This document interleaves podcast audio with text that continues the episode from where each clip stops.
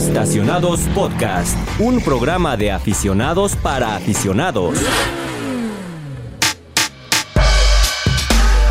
Amigos del Universal, bienvenidos una vez más a Estacionados Podcast. Mi nombre es Luis Vilchis y estamos muy contentos de estar de regreso porque justamente hoy en este cuarto episodio se cumple ya un mes oficial del podcast. Así que producción, como cada semana les pedimos Unas fanfarrias. Ajá, sí, algo, ya saben, algo para celebrar. Eh, estamos muy contentos y de nuevo está aquí conmigo Bruno Daggio. La verdad es que Raúl Silva nos falta esta semana falta. porque me parece no que se está- enfermó, no es un achaque de la edad. no, no, no, de hecho está salvando al mundo, está rescatando a tortugas marinas, eh, alimentando a los manatíes, a los lobos marinos y está combatiendo todo el tema de la contaminación y demás. Entonces, si quieren enterarse de lo que está haciendo Raúl, los invito también a que sigan las redes sociales porque ahí constantemente estamos alimentando qué hacemos día a día. ¿Dónde es Bruno? Eh, pues mira, muy fácil. Son cuatro redes sociales, las más importantes. Twitter como arroba eautopistas, Instagram eautopistas, Facebook como el Universal Autopistas y en TikTok, que es donde estamos medianamente estrenados, arroba autopistas guion bajo el Universal. Sí, ahora bueno, me gustaría aclarar que obviamente Raúl no está salvando el mundo, está manejando un nuevo producto de GM, eh. Buick, eh, Encore GX, si no me equivoco. Que bueno, si quieren enterarse sobre la- esta camioneta y todos sus detalles, los invito a que visiten el sitio web. Ahí ya tenemos la información. eluniversal.com.mx diagonal autopistas, ¿no? ¿Estamos en lo correcto? Estamos en lo correcto. Pues bien, eh, Bruno, es una semana en la que hemos estado muy movidos, hemos tenido muchas cosas por hacer, para arriba, para abajo. Afortunadamente esta industria siempre es así, siempre tenemos algo que estar haciendo. La verdad es que eso se valora, ¿no? Sí, algo que contar siempre. Siempre hay polémicas, cosas no tan polémicas, cosas interesantes, pero el punto es que siempre hay movimiento aquí. Sí, fíjense que esta semana, para darles un poquito de background de lo que vamos a hablar e- en este episodio, esta semana se presentó ya de manera oficial en México el Toyota Prius, ¿no? Es un vehículo que como ya hablamos en el episodio de la semana pasada, que los invito a que lo escuchen si, no es, si es que no lo han escuchado, es un vehículo que consideramos que está muy bien balanceado, que tiene muy buena propuesta, cambió por completo, etcétera, etcétera, etcétera. Pero bueno, en redes sociales se desató esta polémica, vamos a llamarlo así, sobre el equipamiento que trae el coche. ¿A qué me refiero? Mucha gente criticaba que el Prius trajera tapones, eh, porque en Estados Unidos se vende con rines de aluminio, etcétera, etcétera, etcétera, ¿no? Y bueno, la verdad es que más que subirnos a este trend y decir es que Prius debería tener rines o no, lo que decidimos hacer es una especie de lista en la cual vamos a definir qué es, qué es lo que valoramos y qué es lo que la verdad nos daría igual en un auto nuevo, ¿no? Exactamente, porque al final de cuentas eh, eso funciona en cualquier marca y en cualquier mercado. Lo que hacen es ajustar el equipamiento y distintas características para ofrecer el mejor producto y aquel que mejor se adapte a cada región. Entonces, eh, pues bueno, sí es eh, hasta cierto punto una discusión un tanto eh, absurda, vamos a decirlo. Tiene un porqué, o sea, no es nada más porque, ay, sí, tráiganos lo más chafa que tenga, o sea, no, no, no va por ahí. Es toda una estrategia que tiene la marca. Y desde el otro punto de vista también hay aspectos que muchas veces decimos, como, bueno, no me importa que no tenga una cosa, pero que mejor le incluyan otra cosa por lo que cuesta eso. Así es, entonces en el episodio de esta semana lo que vamos a hablar es justamente eso. ¿Qué es lo que en verdad deberíamos de to- de tomar en cuenta en un auto nuevo? O sea, sí, muy bonito el tema de pantallas, sí, muy bonito el tema de los rines, etcétera, etcétera. Pero en verdad, ¿qué es lo que valoramos en un coche nuevo, no? Pues bueno, ese es uno de los puntos que vamos a, a tocar esta semana, el principal. Así que, pues sin más preámbulo, eh, ¿qué les parece si pasamos a, a este tema? Venga, vayamos Sí. a platicarlo. Perfecto.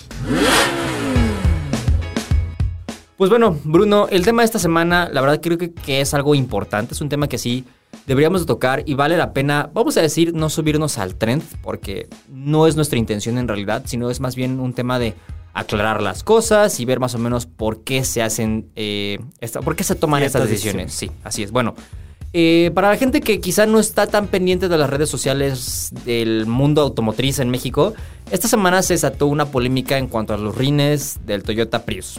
O más bien la ausencia de rines, Así porque es.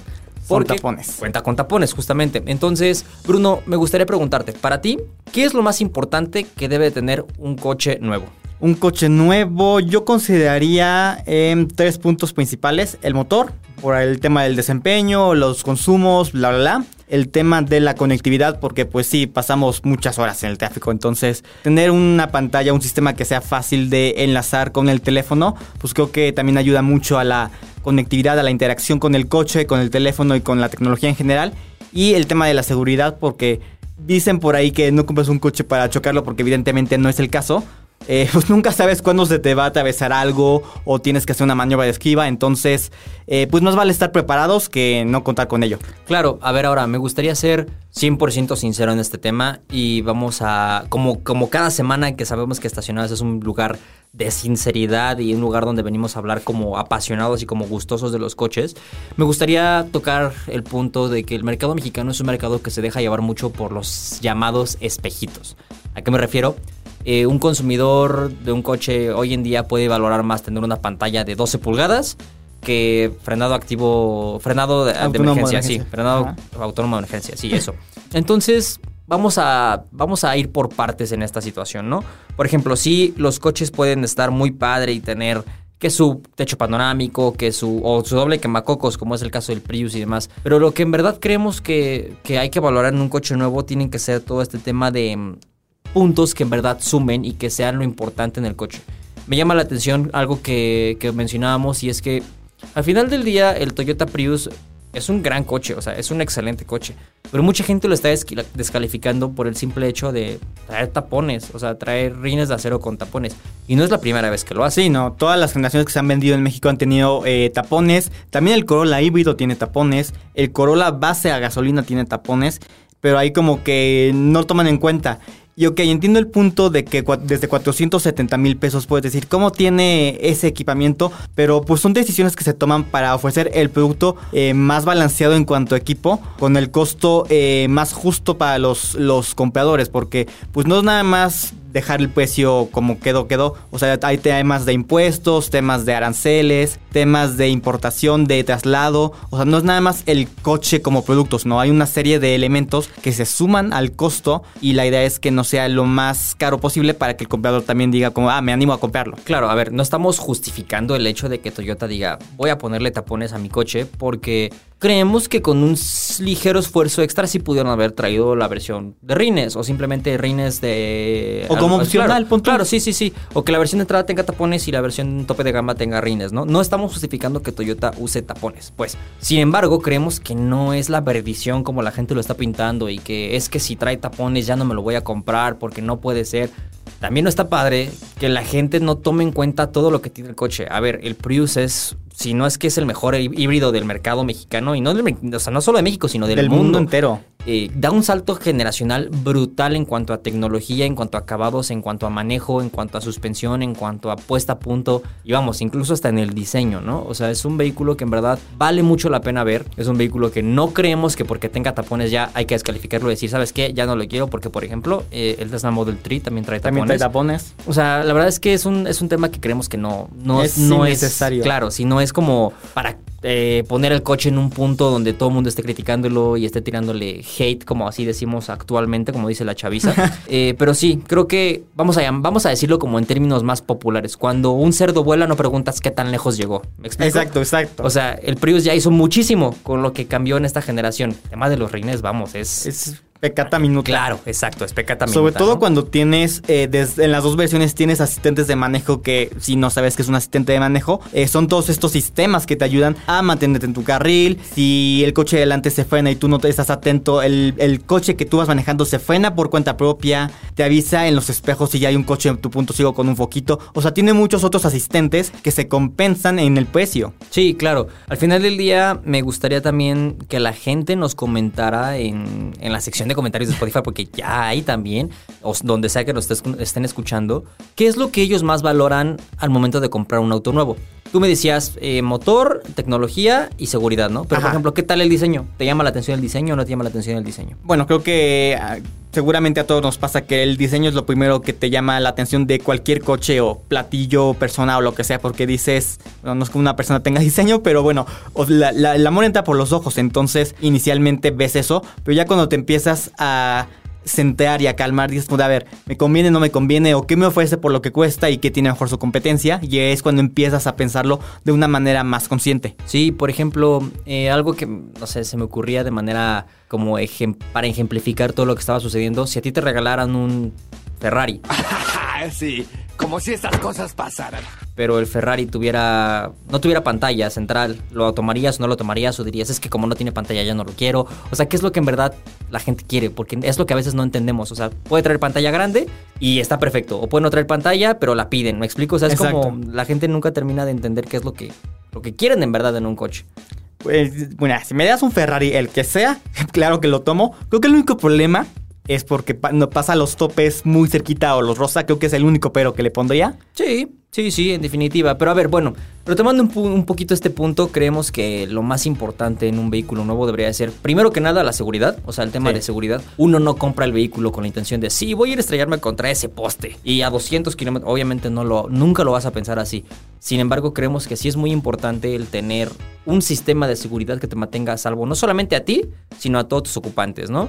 Eh, creemos que también es muy importante el tema de la conectividad, o sea, sobre todo, o sea, después de la seguridad creo que debe de venir la conectividad, porque hoy en día el mundo digital ya te demanda estar siempre conectado. ¿no? Claro.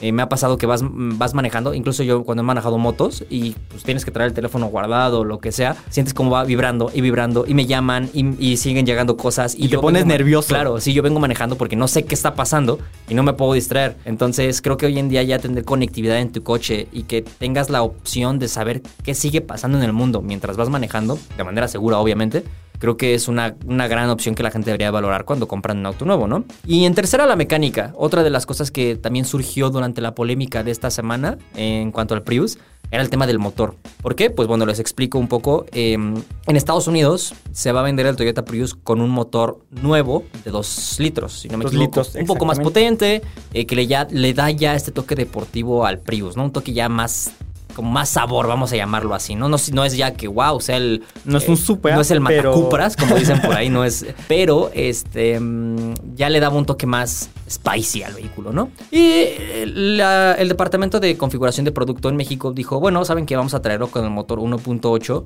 que se sigue, que ya se vendía en México, que es heredado del Corolla, Corolla. híbrido. Y la gente se volvió loca, la gente empezó a comentar, es que no puede ser posible que nos estén mandando motores viejos, cómo es que no nos traen el 2 litros, ah, bla, bla, bla. A ver, lo primero y lo más importante, creo que si, si Toyota hubiera decidido poner el motor 2 litros al coche, Sería mucho más caro. el precio y la gente no lo hubiera comprado. Exacto. Porque el mercado mexicano es uno muy susceptible a los precios. Y te juro que 5 mil, 10 mil pesos en un coche hacen la diferencia. Totalmente. O sea, si tú encuentras una opción equivalente, pero 10 mil pesos más barata, te vas, Te a ir por por, ella. esa. Claro, te vas a ir por esa. Porque muy pocos consumidores mexicanos valoramos el tema de, ah, puedo pagar 10, 15 mil pesos más por algo que me va a dar un poquito extra, ¿sabes? Entonces, descartado por temas de costos, vamos a llamarlo así. Otra, y eso es muy importante y la gente a veces no lo dimensiona. México no es un país que tenga la mejor calidad de combustible. No estamos diciendo que vas a traer un motor V12 o un B10 turbocargado. No, es un simple 2 litros 4 cilindros, ¿no? Pero al final del día, la homologación de este motor para México puede que no sea posible por el tema de consumos, por el tema de gasolinas, por el tema de rendimientos. O sea, no solamente es decir, quiero esta configuración para este país, listo, venda. Sí, no es como cambiarte los calzones y ya. O sea, sí hay todo que hacer toda una serie de estudios. Eh, la altura en la que tenemos la mayoría de las ciudades en México también es un factor de- determinante. Somos ciudades muy altas en su mayoría. Entonces, un motor con ciertas calidad- cua- características a la altura de Toluca se va a desempeñar muy diferente y probablemente sea muy malo a comparación de, no sé, Tokio o Milán o cualquier otra ciudad en otro país. Entonces, hay, hay muchísimos factores. Y algo que nos comentaban en la presentación a propósito del Prius es que eh, podrían considerar la versión híbrida enchufable más adelante. O sea, no lo confirmaron ni lo descartaron, pero como que están ahí medio checando las tiendas a ver qué onda. Y también decían que el tema de los tapones, independientemente de la parte de que se adapta mejor a las condiciones de precio de México, también tiene que ver con el tema de los pavimentos. Porque, a ver, ¿cuántas veces no has escuchado que el más data es que tiene unas llantas de perfil muy bajo? Dicen como, ay, es que se chipotean, ya llevo dos rines rotos, es que se rompen, bla, bla, bla. Y ahora que le está en una llanta más alta, es como, ay, es que tiene tapones. Entonces, es un tema también de... eh, eh, los pavimentos y que así pues te protege un poco más porque tiene una cara en la parte lateral es un poco más alta entonces digamos que es un poco más resistente también a los baches a los topes y a lo que sea que se te encuentre Ahora también, creo que el consumidor valoraría mucho que la marca dijera las cosas sinceramente. Clara. O sea, que no te lo quisiera... tan os- escondido. Y, y no lo digo por el por tema del Prius y los tapones, sino que te quieran decir, es que, ¿sabes qué? No traes barras laterales de refuerzo porque es más peso y entonces si te la quitas ya ahorras peso y es más, ah, más ah, autonomía de combustible, ¿no? No, o sea, hay que ser sinceros. O sea, creo que todo, toda marca en México quiere vender coches, yo lo sé, y cada quien usa su estrategia de mercadotecnia como mejor les acomode, ¿no? Pero hay que ser sinceros con el consumidor y decir, Claro. ¿sabes qué? Te traigo estos rines con tapones por tema de costos. O sea, porque si te traigo los rines de aluminio de 21 pulgadas que se venden en Estados Unidos, no lo vas a comprar. No. Ajá. O sea, hay que ser, por un lado, sinceros, pero por otro lado también hay que, como consumidor, exigir que también nos respeten, entre comillas, y que sean como 100% claras en sus estrategias y en sus motivos, ¿no? Al menos eso, eso podría creer yo. Pero bueno, al final de- del día y al final de toda esta discusión y polémica de qué sí valoramos y qué no valoramos en un coche, creo que estamos de acuerdo y el consejo que le podemos dar a la gente que nos escucha es que dejen de fijarse en los llamados espejitos, o sea, no se fijen en las pantallas grandes ni en las cámaras de reversa, mucho menos en los rines de gran tamaño, sino fíjense en verdad en lo que va a ser un producto o un coche bueno. Exacto. ¿Saben? Tecnología. En el tema de conectividad y seguridad, por ejemplo, GM con, On- con OnStar. Ah, que tienes internet, que Claro. si chocas y se hablan las bolsas de aire, automáticamente el call center te llama y te pregunta, ¿estás bien? Así es, ese tipo de tecnologías valen mucho la pena. Eh, motores o eficiencias mecánicas dependiendo el segmento. A ver, no es el mismo motor que vas a querer para un MX5, que es ya más deportivo, que es más eh, con una entrega de potencia más directa, que ya es un motor para pasionales, que un Prius, que es, su objetivo final es La el ahorro de eficiencia, combustible, claro. 100%. Y, por, y tercero y más importante, la seguridad. O sea, en verdad, aquí en estacionados, y no solamente en estacionados, sino en autopistas y en todas En nuestras redes sociales, todos en lados. todos lados, van a poder leer que siempre estamos abogando por la seguridad. Siempre es mejor apo- a irse por un coche que tenga buen nivel de seguridad, llámese 6 bolsas de aire o 9 bolsas de aire o la cantidad de N de bolsas de aire que tenga, pero que en verdad valoren este tema de la seguridad, que tenga una estructura reforzada, que tenga asistencias como frenado autónomo de emergencia, eh, mantenimiento de carril. Hoy en día estabilidad. ya están muy famosas las famosas las ¿cómo se llaman? hadas. Ah, ajá. Ajá, que ya es como una especie de sistema de que te cuida en el camino y te va manteniendo el carril y que eh, si se te atraviesa algo te frena, que te- hasta hay manejos, sistemas de manejo semiautónomos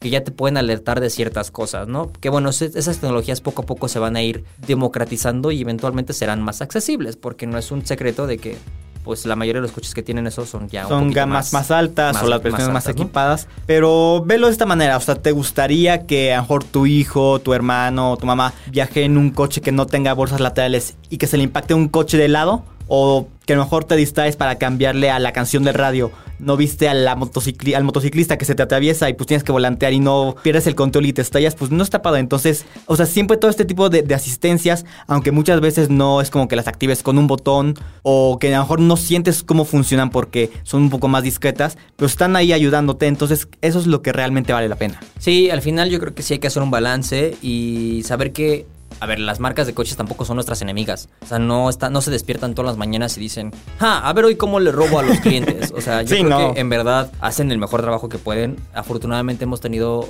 eh, la suerte de platicar con la mayoría de las personas que están de encargadas en los productos de, de las marcas y la mayoría convergen en lo mismo. A ver, yo te puedo dar X o Y cosa, pero ¿la vas a pagar? O sea, ¿en verdad el consumidor mexicano va a pagar 80 mil pesos, 90 mil pesos más por el motor nuevo? Exacto. Ese es el tema, ¿no? Entonces, pues bueno, nos interesa lo que ustedes comenten. Eh, Bruno, Déjenlo en los comentarios. Dinos en dónde nos pueden dejar los comentarios, por Nos favor. los pueden dejar en Twitter en arroba eautopistas, Instagram también como eautopistas, en Facebook en el Universal Autopistas y en TikTok que también nos estamos estrenando por allá así con la chaviza y con, con unos trends ahí bien interesantes con arroba autopistas guion bajo el Universal. Bien, pues entonces démosle un cierre a este tema y vamos con el que sigue, ¿te parece? Me parece perfecto. Y mientras se desataba esta polémica de los tapones y que si el Prius y que no los tapones y bla bla bla, tú andabas eh, en viaje en la ciudad cosmopolita, en la ciudad que ha tenido varias canciones en su honor, eh, Frank Sinatra, Alicia Keys, que esta ciudad es nada más y nada menos que Que Uruapan, Nueva- Michoacán. Eh, no, Nueva York, justamente estábamos en la bien llamada capital del mundo. Porque Mazda de México nos invitó a conocer CX90. Ajá. ¿Qué es este producto? Ya se presentó a principios de año. Es una camioneta de tres filas de asientos para ocho pasajeros. La cual es como la nueva expresión de Mazda en el tema del premium. Ajá. Pero aquí, a ver, Bruno, me gustaría, me gustaría preguntarte. Para ti, ¿qué es lo que hace un auto premium? Creo que eh, es una pregunta que podría tener respuestas varia- variables, pero creo que eh, lo, lo resumiría en tema de materiales, experiencia de manejo experiencia como cliente o como usuario. Ok, para ti el que tenga muchas pantallas o pantallas de gran tamaño es premium. No necesariamente pueden ser sistemas terribles, pero pues una pantalla de 59.200 pulgadas, así como la de Palacio de Hierro que le Ah, bajaban claro. un millón de pesos. de 3 millones y medio Es como- pantalla. Completamente cierto, sí. Bueno, a lo que voy es, mucha gente confunde el tema de lujo con lo premium. A ver, no es lo mismo y me gustaría dejarlo muy en claro. ¿Por qué? El lujo es esta opulencia marcada en un producto. Pieles ultra especiales, vamos a llamarlo Piel así. de dinosaurio. Diamantes en los cristales, como hay un BMW que tiene Ah, sí. en los cristales. Eh, perillas que son de plata, como las del Rolls Royce, por ejemplo. Eso ya es lujo, eso ya es opulencia, vamos a llamarlo así. Sin embargo, lo premium, creo aquí que va más, un poquito más allá. ¿A qué me refiero? Atención al detalle, quizás. No, el tema de decir que algo es premium es porque te ofrece un poquito más o te ofrece ligeramente más que algo común, ¿me explico? Y sin llegar al tema del ultralujo y el esplendor. Eh, por ejemplo, vamos a llamarlo en temas generalistas, ¿no? Tú vas a la gasolinera y tienes regular y premium. Ajá. En esencia es lo mismo, pero la premium tiene un ligero alto octanaje. Ajá, ese es el mismo concepto. El premium no significa que sea ya una marca de lujo y la gente crucifica mucho al tema de que Mazda ahora quiere ser una marca premium con el hecho de decir, nah, pues estos compas ya se quieren competir contra Mercedes Maybach, con contra los Porsche de Audi Sí. o contra, voy a inventar, eh, cualquier otra marca de lujo, ¿no? Sin embargo, creo que no. Y a ver, esto es muy importante. Y CX90 es la clara expresión de que es el premium para Mazda. Ajá. Por ejemplo, CX90 es el primer producto para nosotros, porque ya lo tiene otro producto que se vende en otra En parte del mundo, em, que tiene el nuevo motor 6 cilindros en línea. Y ustedes dirán, ¿y a mí qué? O sea, es un motor. es un motor. Es una bola de metales ahí que. Claro, pero Mazda, en una época que apremia la electrificación en todos los sentidos, Mazda está poniendo dinero, tiempo y esfuerzo en desarrollar un motor nuevo de, De seis gasolina. cilindros en línea de combustión. Bueno, de combustión, sí, de Claro, lo que sí, sea sí, sí. que usen, pero. Que al final del día es algo que ninguna marca haría hoy en día. Y Mazda se justifica diciendo, es que esa es mi expresión de premium, porque voy un poco más allá con algo que aún tiene vida y que lo estoy ofreciendo porque es eso que te va a dar ese pequeño extra.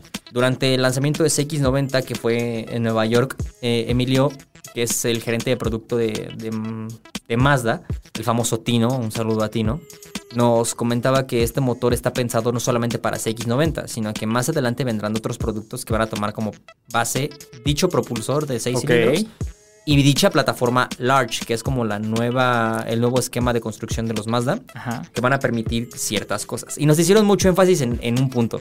Nos decían, CX90 tiene 340 caballos de fuerza y es el Mazda más potente de nuestra historia hasta ahorita.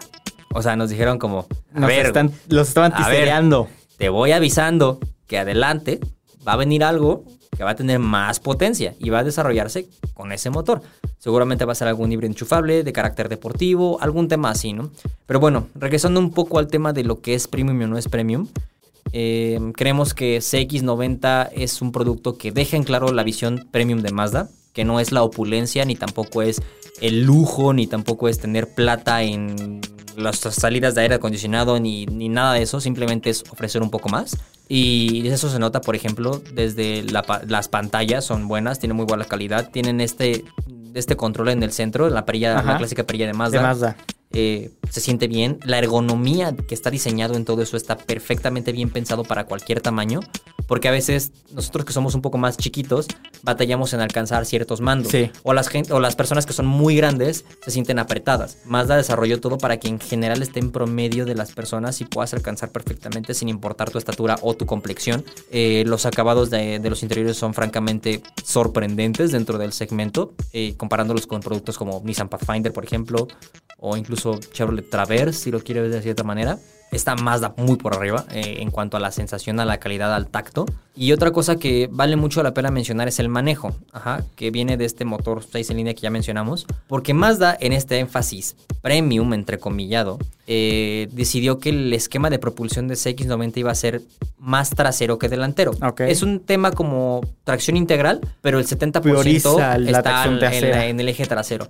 Y esto se nota muy, muy claramente cuando vas en carretera y quieres atacar ciertas curvas. Sientes el vehículo empujando en lugar de arrastrando, lo cual te da más control sobre el vehículo. ¿Me explico? No es lo mismo tú agarrar una caja y empujarla que agarrar una caja y jalarla.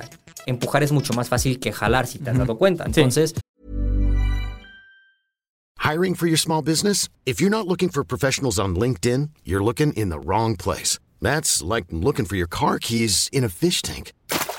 LinkedIn helps you hire professionals you can't find anywhere else, even those who aren't actively searching for a new job but might be open to the perfect role. In a given month, over 70% of LinkedIn users don't even visit other leading job sites. So start looking in the right place. With LinkedIn, you can hire professionals like a professional. Post your free job on linkedin.com/achieve slash achieve today. Es exactamente lo mismo, ¿no? Y además tú al tener la propulsión en el eje trasero liberas en su mayoría al eje delantero a solamente hacer la tarea de dirigir el coche y no de estar también traccionando.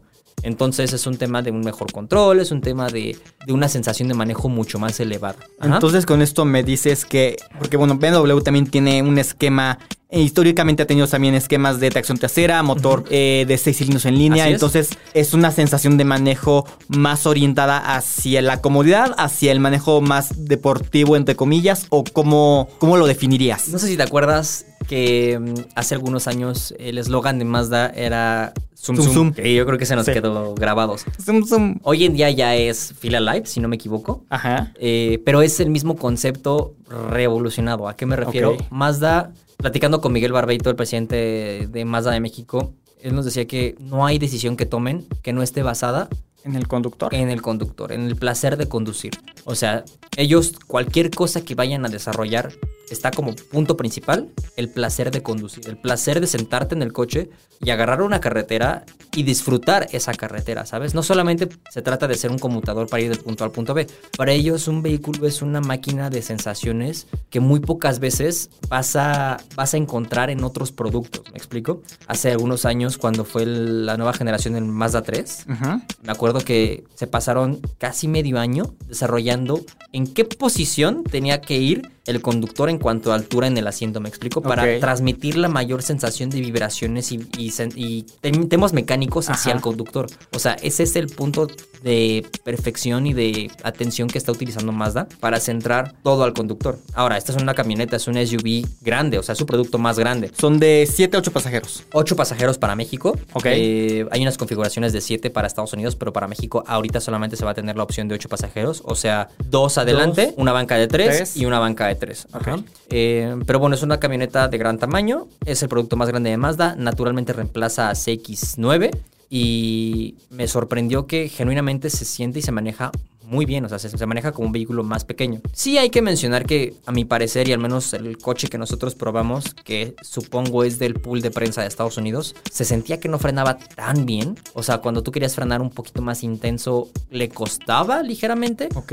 Y la transmisión está curiosa porque eliminaron ya el conver- convertidor de par, entonces es como un accionar más lineal, pero largo, o sea, más tardado. O sea, si tú quieres acelerar no sientes este golpe abrupto, pero se tarda en entrar el tema como de la potencia. Entonces, sí es un poquito complejo el, entenderle el funcionamiento. Y en este tema también de la electrificación, que bueno, aunque México no lo vende, pero Mazda también tiene eléctricos en otros mercados, ¿hay algún tipo de electrificación para el motor o es simplemente gasolina No, y ya? te- tengo entendido que hay una versión híbrida enchufable en otros mercados de las X90. Para México, obviamente, eso no está No, considerado. Volvemos al mismo tema de hace 15 minutos, que es la gente no lo pagaría, porque ya te está, o sea, simplemente CX90, así como la tenemos en México, vale un millón noventa mil pesos. Que si me preguntas, no es un precio descabellado. No, creo que una es un precio- es un poco más cara, ¿no? Sí, sí, sí, es un precio que está bien, o sea, está acorde. Pero si le metes una mecánica híbrida enchufable, se te va a ir al millón cuatrocientos, millón trescientos cincuenta y pues la gente ya va a empezar a decir, millón y medio por un Mazda. O sea, ese es la- la- el, el típico pensamiento eh, cuando queremos justificar el precio o no de un coche, ¿no? Entonces, eh, al final del día, creemos que la experiencia de manejo que tuvimos en, en Nueva York con CX90 nos deja en claro que Mazda va muy en serio con el tema de lo premium. Ajá. Repito, no van a ser una marca de lujo. Mazda no es una marca de lujo. Mazda es una marca premium. Ajá. Porque se preocupan por las sensaciones del cliente. Porque se preocupan por todos los acabados y materiales adentro que estén a la perfección. Porque se preocupan por temas de ergonomía y temas que jamás pensarías. O sea, en qué posición ponen cierto botón para que la distracción sea mínima, etcétera. O sea, todo ese tipo de cosas son premium porque te están dando ese ligero extra, ¿sabes? O sea, no, no se trata, como te digo, de tener cristales y lujo y oro, va, va, no. Es una atención al detalle en esos aspectos que quizá nunca en la vida se te hubiera ocurrido. Así es. Y otra cosa que también define a Mazda como una marca premium es la atención al cliente. Y esto es cierto. Y te lo cuento de alguien muy cercano a mí que tiene un MX5, Ok. que también es periodista automotriz, el cual que le se sabe el pantone de su color, de su coche. Ajá. Eh, saludos, Fred. que me contó que alguna vez por ahí eh, un vehículo de su, de, de su, de su ¿Familia? familia, que él tiene varios Mazdas, eh, sufrió un desperfecto durante la pandemia y este, lo llevaron a reparar y obviamente como todas las marcas en pandemia sufrieron de, de, de- desabasto de piezas y demás y no podían conseguir la pieza que en sí necesitaba el coche y Mazda en esta atención al cliente le pagaba a Fred, o sea, le, le daba dinero para, Ah, para solventar ajá. sus gastos de transporte, o sea, y esto ya es más del taller en sí, ¿no? O sea, el taller ya te dice, ¿sabes qué? Yo No, tengo pero tu coche, pero sé que tú lo usas para, para tu transporte, entonces eh, tus gastos de, de transporte pueden correr por mi cuenta. Ajá. Entonces, Mazda tiene una atención al cliente muy buena. Ajá. Entonces, creo que eso es algo que también lo define como premium y parte importante de esto, y me consta porque yo lo he visto y lo he platicado, es la cercanía que tiene toda la organización Mazda con sus distribuidores. Ellos no solamente se dedican a darles la licencia de vender y listo, ahí tienes los coches y dale, sino sí se preocupan porque en verdad estén en orden, estén en tiempo y forma, estén en calidad, tengan una buena atención al cliente. El mismo presidente, para- el mismo presidente me contaba, Mike me contaba que todas las mañanas cuando se despierta, lo primero que hace es abrir su correo y ver las quejas que tiene respecto a todo el tema de Mazda. O sea, porque ahí es donde en verdad se da cuenta qué es lo que pide el cliente. O sea, qué es Claro. lo que en verdad está pidiendo el cliente. Oye, ¿sabes qué? Tengo problemas de atención en el servicio de tal agencia, ¿no? Entonces Mike personalmente revisa ese tema. Oye, tu servicio tal de tal agencia, ¿qué está pasando? Ah, no, pues fíjate que no tengo la pieza. Ah, bueno, pues comunica, eh, o sea, ellos están muy, muy al pendiente de toda esta organización, ¿no? Entonces la verdad es que eso es nuestra opinión sobre Mazda y toda su transformación hacia, hacia el mundo premium. No sé si tú tengas alguna duda hasta ahorita. Eh, pues más que duda quisiera decir que eh, justo de, de la atención al cliente y el servicio creo que sí es una cuestión premium que ojo, o sea, no solamente es de Mazda, eh, en- bueno, yo no tengo a alguien tan cercano que, que maneje un Mazda, pero sí una amiga de mi mamá tiene un BMW, una X3 de hace una o dos generaciones. También algunas me comentaba que al taller al que lo lleva, también eh, de regreso a su casa le dan aventón con uno de los coches de la agencia, justamente porque es como, no, o sea, usted es cliente de nosotros, no sé qué, la llevamos hasta su casa y le avisamos cualquier desperfecto adicional que pueda tener o si hay que repararlo o no repararlo. Entonces, eh, creo que eso, estar en el ojo de lo que el cliente quiere y lo que hay que decirle y cómo hay que actuar con respecto al cliente es también lo que define una marca premium de una generalista. Entonces, si tienes algún comentario o algo que digas como, "Hmm, esto, esta marca es premium en cuanto a su servicio y a su atención, no lo puedes dejar en nuestros comentarios en Spotify porque recuerden que ya se puede. Sí. A todo Pues esto, nada, bien. Nueva York, ¿cómo Eh, estaba el clima? Estaba bueno. La Aprovechando. verdad es que, si te he de ser sincero, mi primera vez en Nueva York, quedé enamorado de la ciudad. ¿Se puede manejar o es súper caótico? Yo también pensaba que no ibas a poder, porque ves que en las películas siempre es la clásica de que chiflan y ¡taxi! Y llega el taxi y te subes y tráfico. O sea, ya no puedes moverte, ¿no? Este, pero no, sí se pudo manejar, sí se pudo manejar. Hicimos una ruta hacia el norte de, de Nueva York. Ok. Entonces salimos de la ciudad y fuimos hacia como un tramo boscoso. La verdad es que muy bonitos los paisajes, muy bonito todo. Eh, pero el clima estaba fresco. muy Ay, qué contrario rico, a lo que se vive ahorita en la. Ciudad de México. No, ¿eh? sí, por favor, ya que le ponen el aire acondicionado en la Ciudad de México que estamos derritiendo. Impriman más aire acondicionado. Impriman más aire acondicionado. Lo cual nos lleva al siguiente punto en este podcast. ¿Estamos de acuerdo? Estamos de acuerdísimo. Bien, vamos a darle. Y bueno, lo que, en lo que Luis fue al baño fue ahí a hacer sus necesidades porque estaba un poco ansiosito aquí en el, en el podcast. Les voy a contar sobre unos consejos sobre cómo hacer que tu coche no esté tan caliente por dentro en estos climas de la ola de calor. Y bueno, aquí eh, lo que vamos con el siguiente punto es sobre consejos para cuidar el auto con el calor, ya que eh, aquí hace mucho calor, en Nueva York nos comentaba Luis que estaba un clima bastante fresco, bastante más a gusto. Y bueno, ahorita se nos derritió un poquito, vuelve en breve, pero mientras eh, les comparto estos datos porque creo que es como todos o la mayoría de personas que vivimos en la Ciudad de México, tenemos que tener nuestro coche al aire libre.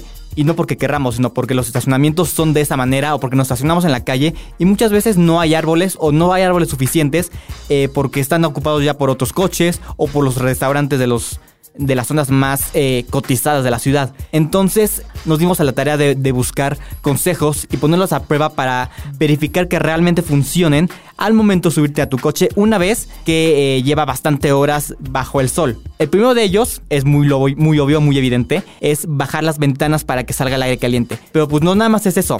Dato curioso, algunos coches tienen una función llamada función verano, en donde al oprimir el botón de abrir en la llave, dejarlo oprimido, se bajan las ventanas y si tiene quemacocos también se abre. Y eso ayuda bastante para que se salga el calor.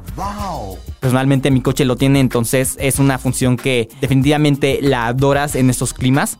Una vez que tienes las ventanas abiertas, te subes al coche, está un poquito menos sofocante, pero el paso número 2 consiste en prender el aire. El aire acondicionado, eh, nada más que tienes que apagar la recirculación. Este botón que tiene como un coche con una flecha que parece que se va a reiniciar, es la recirculación del aire, la cual necesita el aire del interior para pasarlo por todo el sistema y así enfriarlo. Pero como está caliente, lo mejor es tomar el aire del exterior, que está un poquito menos caliente, para poder eh, tener aire fresco con mayor prontitud. Si me lo preguntas, sí, sí funciona. Eh, de hecho, te puedes subir al coche, encenderlo, manejar un rato con las ventanas abiertas y el aire acondicionado prendido sin la recirculación. Y realmente se siente una diferencia eh, rápida en unos, no sé, dos, tres minutos quizá, de cuando va bajando la temperatura. Ya cuando sientes que está un poco más fresco, es momento de subir las ventanas y pues puedes poner la recirculación del aire. Esto también eh, ayuda incluso a estar más atento porque el calor te da sueño. Entonces, también si lo ves desde el punto de vista de la seguridad, te ayuda a estar más atento al camino. Y también algo que luego no tomamos en cuenta es el tema de eh, los plásticos, porque pues bueno, todos los coches tienen plásticos en su interior, en las puertas, en la consola central, en el tablero, en otras partes, que también con el calor se llegan a, afectar, se llegan a dañar con el paso del tiempo también. Y una manera de hacer que tus plásticos no se cuarten con el tiempo es simplemente hidratándolos. Puedes comprar un eh, producto que da brillo y lubrica los plásticos interiores en el súper, en distintas refaccionarias de estas de cadena. Entonces, eh, es un consejo que, que, sirve y que además eh, reaviva la cabina de tu coche. Ahora bien, por el lado de la gasolina está el mito de que puedes cargar gasolina en el día, si puedes cargar gasolina en la noche, a qué hora es mejor, porque pues dicen que se evapora, que no se evapora. Entonces, lo que sugiere la Profeco es hacerlo en la mañana, temprano, o en la noche, una vez que el sol se haya ocultado. ¿Por qué? Porque la gasolina, aunque se, se almacena en, debajo del suelo, vaya, en las gasolineras, eh, con el calor y el cambio de temperatura, se tiende a expandir por el tema del calor, por la temperatura ambiental. Entonces, se sugiere que sea o muy temprano o más tarde en la noche, para que la temperatura sea un poco más estable, un poco más nivelada, y así tengas una eh, cantidad de gasolina suficiente en el tanque que no se expanda y que te rinda más. Incluso eh, estaba leyendo por ahí que, que en algún momento Ford, en su equipo de aerodinámica, estaba desarrollando el GT40, que es este auto deportivo de alto nivel, y notaban que con el calor, con el clima caliente, el aire es más denso, lo cual también obliga a acelerar más, porque el coche requiere mayor trabajo para alcanzar cierta velocidad. Entonces el calor no nada más es una cuestión que eh, te afecta como persona que empiezas a sudar, te da calor, sino que también hace que tu coche pueda ser un poquito menos eficiente, o sea, na nada grave pues, pero, pero también te puede afectar para la eficiencia del combustible. Y pues los consejos para enfriarlos son un poco eso, o sea, bajar las ventanas, prender el aire sin la recirculación y eh, dejar que salga el aire caliente. Aunque también hay un consejo que, que, nos pasaron aquí en el equipo de autopistas que está interesante, que dicen que lo puedes enfriar en menos de un minuto. Eso me falta ponerlo a prueba, que eh, es abriendo las ventanas y con la puerta del conductor hacer como vacío, bombear el aire para que salga todo el aire caliente. Y esto dicen que puede servir, falta que lo pongamos a prueba. Igual y nos armamos un reel de ello, entonces estaría interesante probar esa parte. También un último consejo que les puedo dar con respecto a esto es sobre eh, comprar un parasol, estas eh, materiales que son aislantes del, del- sol, que, que lo reflejan de hecho hacia afuera, que sí, ok, si te estacionas afuera en la calle, a la intemperie, no va a ser que tu coche esté a la mejor temperatura por dentro, pero sí ayuda a minimizar eh, la temperatura interior, es un poco menos caliente, además de que tienes el volante más, a una temperatura más agradable para agarrar, así como la palanca si es que es manual, entonces creo que eso sí es una buena inversión, comprar un parasol de buena calidad que aísle bien la luz solar, te va a ser totalmente eh, la ventaja para poder manejar cuando estás dejando el coche al aire libre. Si- si tienes asientos de piel, lo vas a agradecer enormemente. Es, es horrible sentarte en un coche con asientos de piel que están súper calientes, se te pega el cuerpo, sudas. Entonces creo que ese, ese consejo del, del parasol es también bastante, bastante eh, adecuado en estos climas calurosos. Y pasando a otros temas también, eh, les quería compartir que eh, la semana pasada, eh, jueves, viernes y sábado, fui a el 7th National Ride de Indian Motorcycle. Que bueno, ¿qué es esto? Suena como, como un festival ahí interesante, suena como velocidad, motos. Y algo tiene que ver de eso porque eh, es, digamos, la manera en la que Indian celebra el gusto por las motos, el gusto por ser motero y el placer por manejarlas en carretera y juntarse con la gente que también lo disfruta. Eh, esta ocasión, que fue la séptima, eh, corrió a cargo del estado de Querétaro. Se, se- hizo ahí, se celebró en el estado de Querétaro. Y venía gente de todos lados, de todos lados de la República. La marca tiene 10 eh, agencias en el país, pero hay- había gente que vino de Chihuahua, de Tabasco, de Guadalajara. No había, de Baja, no había Baja California, pero sí había gente que venía de muy lejos y que ahí es cuando te pones a pensar que realmente las pasiones unen a las personas. El gusto por las motos, el gusto por eh, salir a rodar, sentir el aire en tu cara, de correr largos kilómetros, es un verdadero gusto. Eh, más de 300 motos estuvieron presentes en, el, en esta séptima rodada, que además de hacerlo en carretera, eh, hubo cita un día de estos en el autódromo, en un autódromo que hay en Querétaro, donde podía probar sus motos con mayor velocidad, con mayor seguridad, porque era un ambiente controlado, un ambiente seguro, y que también tenían alguna que otra moto que era eh, de prensa, estas motos que son eh, los modelos más nuevos, los modelos más recientes, para que también la gente los pudiera probar. Habían simuladores incluso para las personas no tan hábiles, no tan diestras, y he de confesar que me subí. No es lo más sencillo, eh, pero me comentan que es porque estaba detenida, porque si era una moto real amarrada a una ser- serie de fierros que, que se mueven y que en la, compu- en la computadora detectan tu movimiento y es como un videojuego muy realista. Eh, el punto que, que me comentaban era que es más complejo porque como no hay velocidad, no hay inercia, entonces girar, dar una curva, eh, se vuelve complicado. La verdad es que no soy una persona muy alta y eso se traduce en que hay ciertas motos que me pueden ser complicadas para maniobrar. Y esta creo que era un poco el caso, porque para girar se necesitaba una fuerza impresionante. Se logró, se logró más o menos, medianamente, pero sí, sí, requería cierto peso. Eh, sin embargo, el ambiente de los, de los moteros creo que es bastante agradable, es bastante unido, bastante fraterno, pero sobre todo también es muy abierto con nuevas personas. O sea, era, ha sido uno de mis primeros viajes con moto y es algo que me gustó mucho, que se siente un ambiente eh, cálido, se siente un ambiente de buena onda. Lejos de, de ser una- un momento de presentación de nuevos modelos, de nuevas eh, estrategias para la marca, fue nada más una reunión para celebrar el gusto por las motos. Entonces fueron tres días de, bueno, dos días y medio, mejor dicho, de, de platicar, de convivir, de tener gente cerca y que te puede compartir consejos, que te comparte sus experiencias en moto. Por ahí me comentaban que alguien tiene una moto de otra marca y que tuvo un pequeño percance. Entonces la mandaron al taller por parte del seguro, pero que el tanque de gasolina no quedó pintado como estaba originalmente. Era un color que ni al caso, un acabado que tampoco tenía nada que ver, era un gris mate originalmente y acabó siendo un blanco brillante, lo cual no tiene absolutamente nada que ver. Pero vaya, todo este proceso de, de- de buscar otro taller para que lo arreglaran, de, de cómo te cuentan que es el proceso desde que aprenden a andar en moto hasta que ya tienen la suya y que van escalando en categorías y cómo son esos accidentes que muchas veces o la mayoría de veces son accidentes que pasan por tonterías de que se te ocurre cortar media cuadra por el costado de los coches y alguien se baja de uno, abre la puerta y pum, vas para abajo. Entonces ese tipo de, cuestiones son las que se hacen más divertida la plática, hacen más entretenido eh, la convivencia y sin duda creo que es un ambiente diferente de los coches. No es que los, no es que los coches sean eh, más pesados ni más densos, sino que, que creo que por el hecho de ir más descubiertos, más en contacto con la naturaleza y con el aire, con el camino, te hace que, que seas que tengas otra perspectiva sobre la ruta. Entonces, eh, se nota. También da gusto ver varias mujeres. No solamente es un ambiente de hombres, como muchos pensarían. Mujeres también andando en motos muy grandes, motos pesadas, motos que son eh, imponentes, de hecho. Te hace pensar que realmente andar en moto no es complicado. Entonces, aquí el chiste es, además del equilibrio y tener el espacio y la moto suficiente, también es tenerle el respeto que se merece, porque al final de cuentas, la carrocería eres tú, es tu cuerpo. Entonces, si te caes, eh, quien sufre eh, los daños eres tú. Y afortunadamente aquí hubo un saldo blanco, no pasó absolutamente nada. Fue, fueron dos noches de fiesta, estuvo, estuvo divertido, donde incluso habían eh, juegos como lanza de hacha, eh, habían rifas de productos como gorras, eh, chamarras para andar en moto de la misma marca de Indian, que estaba, estaban interesantes, habían tatuajes. Y también había una rifa de una moto.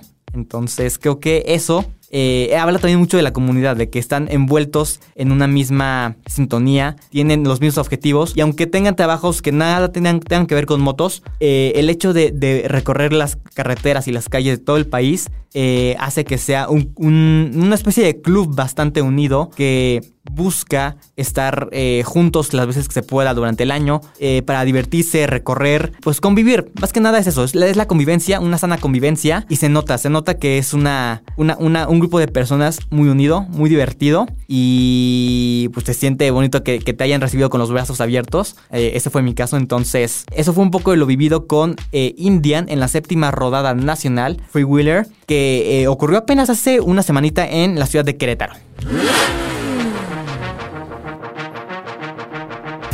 Oigan, pues antes que nada una disculpa de que yo me tuve que concentrar un poquito, verán, eh, me dio un golpe de calor, entonces tuve que ir a, al servicio. No, no es cierto. Un chorro es de no. problemas. Este, exacto, me dio un chorro de problemas, pero no, la verdad es que tuve otros temillas que atender. eh, Como se podrán dar cuenta si ven nuestras redes sociales, si ven los videos que subimos respecto al podcast, estamos grabando en la oficina, justamente en el horario editorial, entonces tuve que atender otro tema. Un Con un ojo al gato y otro al garabato. Pero bueno, se quedaron en manos perfectas como las de Bruno. Eh, sé que ya les dio consejos de cómo enfriar tu coche y cómo atender esta hora de calor y que no mueras en el intento dentro de tu coche.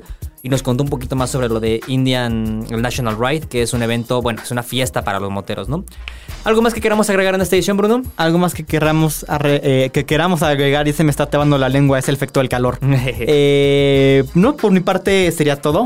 Solamente eh, producción, unas paletas heladas, Sí, se, se antoja una paletita de un agua de tamarindo. un agua de como- tamarindo helada. Buenísima. Pero bueno, la verdad es que para nosotros ha sido un gusto estar otra semana con ustedes celebrando ya el primer mes de estacionados. La verdad es que estamos muy contentos. Bruno, te voy a adelantar una noticia que creo que no sabías. Venga. Pero a lo que es la semana de hoy, que es la penúltima de junio, estamos en el Sí. lugar 37 Ok. de los podcasts más escuchados en México. Ah, ¿Eh? míralo. En, en Spotify. Eh, sí, en Spotify.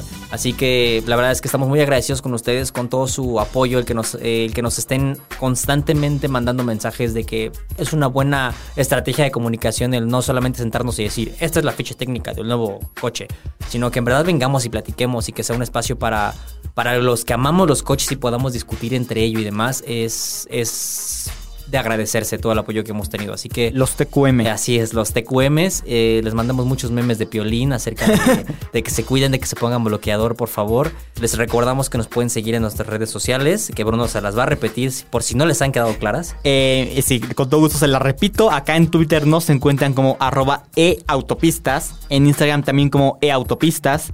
Facebook como El Universal Autopistas y TikTok arroba autopistas-el Universal. Ahí además de subir eh, trends y novedades de coches, también les subimos consejos los cuales seguramente los van a salvar en más de una ocasión. Quizá debemos hacer alguno de si le robas el coche a tu... Bueno, no robar. Si tomas sin permiso cómo, el cómo? coche de tu papá y lo raspas saliendo de casa, ¿cómo quitarle ese raspón? ¿Qué, excusa pondrías? Eh, híjole, no sé. O sea, excusarme, pues podría inventarme un millón cosas, ¿no? Pero sé que hay varios hacks famosos en, en redes sociales para, para quitar rayones y demás y productos milagros. Habrá que ponerlos a prueba un día, a ver qué tal nos va. Podemos pedirle a Fred su Mazda. Sí, sí, sí. Esto, préstanos tu MX5.